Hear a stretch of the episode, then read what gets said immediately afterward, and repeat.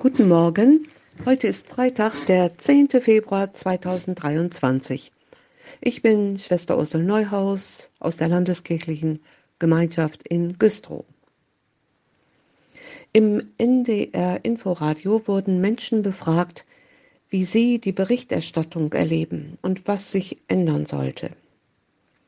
Da kamen Antworten wie besser die Sorgen der Bürger ernst nehmen oder sachliche Infos weitergeben, die auf Fakten basieren. Und eine Frau meinte, ich wünsche mir mehr positive Nachrichten von Menschen, die Gutes bewirken oder konstruktive Lösungen zeigen. Die Negativnachrichten sind einfach zu viel. Ja, gute Nachrichten haben keinen leichten Stand. Die Tageslosung heute zeigt uns eine positive Perspektive. Wie lieblich sind auf den Bergen die Füße des Freudenboten, der Frieden verkündigt, Gutes predigt, Heil verkündigt, der da sagt zu Zion, Dein Gott ist König. Aus Jesaja 52, Vers 7. Sind wir Christen tatsächlich solche Freudenboten und hinterlassen wir eine Spur der Freude? Weil Gottes Frieden und sein Heil auf ihn hinweisen? Verstehen wir eigentlich, wie sich Menschen zu allen Zeiten nach Frieden und Heil sehen? Im Jahr 1962 kam das Missionarsehepaar Don und Carol Richardson zum Stamm der Savi in Niederländisch-Neuguinea, um ihnen die gute Botschaft von der Errettung durch Jesus Christus zu bringen. Die Savi waren Kopfjäger und Kannibalen, die die Schädel ihrer Opfer als Kopfkissen benutzten. Es war ein außergewöhnlich brutaler und gewaltverherrlichender Stamm. Als Don Richardson das Vertrauen des Stammes gewonnen hatte, begann er, ihnen von Gott und seinem Sohn Jesus Christus zu erzählen. Aber mit Erschrecken musste er feststellen, dass die Savi in Judas Iskariot ihren größten Helden gefunden hatten. Sie verehrten diese Haltung, drei Jahre Freundschaft vorzutäuschen, um dann den vermeintlichen Freund zu verraten.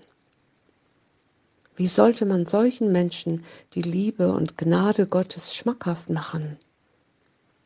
Dawn und Carol beteten lange um einen geeigneten Anknüpfungspunkt, aber es schien vergeblich. Da wurden sie eines Tages Augenzeuge einer seltsamen Zeremonie. Die Savi wollten mit einem kannibalischen Nachbarstamm Frieden schließen. Doch dauerhafter Frieden ist da kaum zu erwarten, wenn Verrat als höchste Tugend verehrt wird. Es gab nur einen einzigen Weg. Als Zeichen des gegenseitigen Vertrauens wurde aus einem Stamm ein Neugeborenes in die Obhut des anderen Stammes übergeben. Sie nannten es Tarib, das Friedenskind. Don und Carol beobachteten die Schmerzensschreie der Mutter, die das Kind abgeben musste, und wollten schon einschreiten.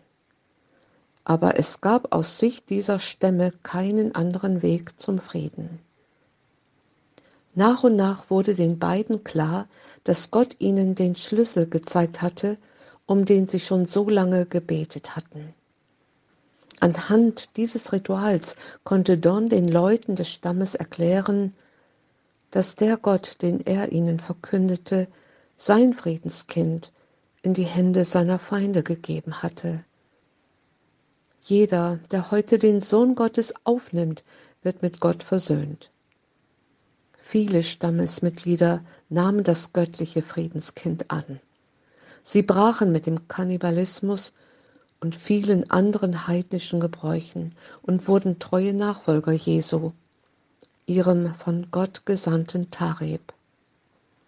Soweit dieser kurze Bericht aus dem Buch Friedenskind von Don Richardson. Auch heute warten Menschen sehnsüchtig auf den Freispruch durch Jesus Christus.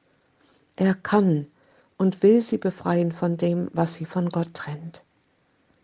Wenn du das selbst erlebt hast, bist du ein Bote und kannst diese befreiende Nachricht weitergeben.